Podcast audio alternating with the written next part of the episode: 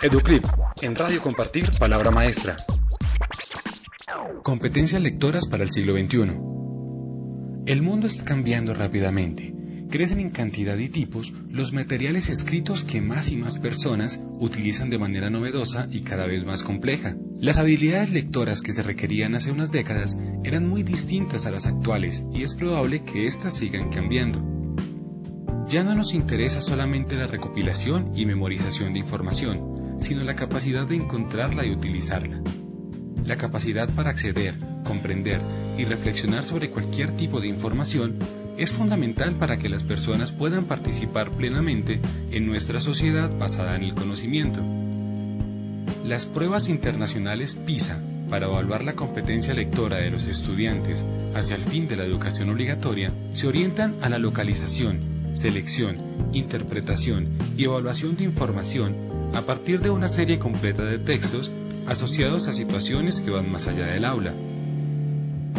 Las habilidades lectoras son fundamentales en el rendimiento académico de otras asignaturas y son prerequisitos para participar con éxito en casi todos los ámbitos de la vida. Es la llave que abre no solo al mundo de los textos impresos, sino también de los textos digitales que están en constante crecimiento. Por esto, el pensamiento crítico dentro de la competencia lectora ha cobrado más importancia que nunca para lograr la reducción de la brecha digital, que no se refiere exclusivamente a lograr el acceso a Internet, sino también de ampliar las capacidades de las personas para integrar, evaluar y comunicar la información. Pero, ¿cuáles son las competencias lectoras que necesitan los estudiantes para enfrentar el futuro? Primero, conectar Anime a sus estudiantes a hacer conexiones entre lo que están leyendo y sus experiencias personales. Segundo, visualizar.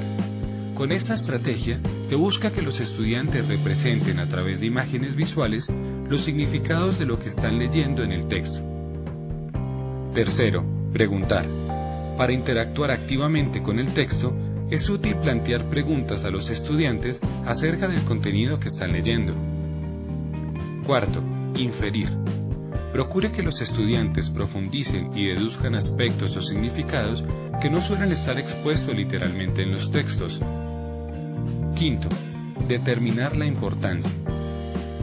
Los estudiantes deben ser capaces de entender y determinar cómo la idea principal del texto impacta en su contexto y en su individualidad. Sexto, sintetizar.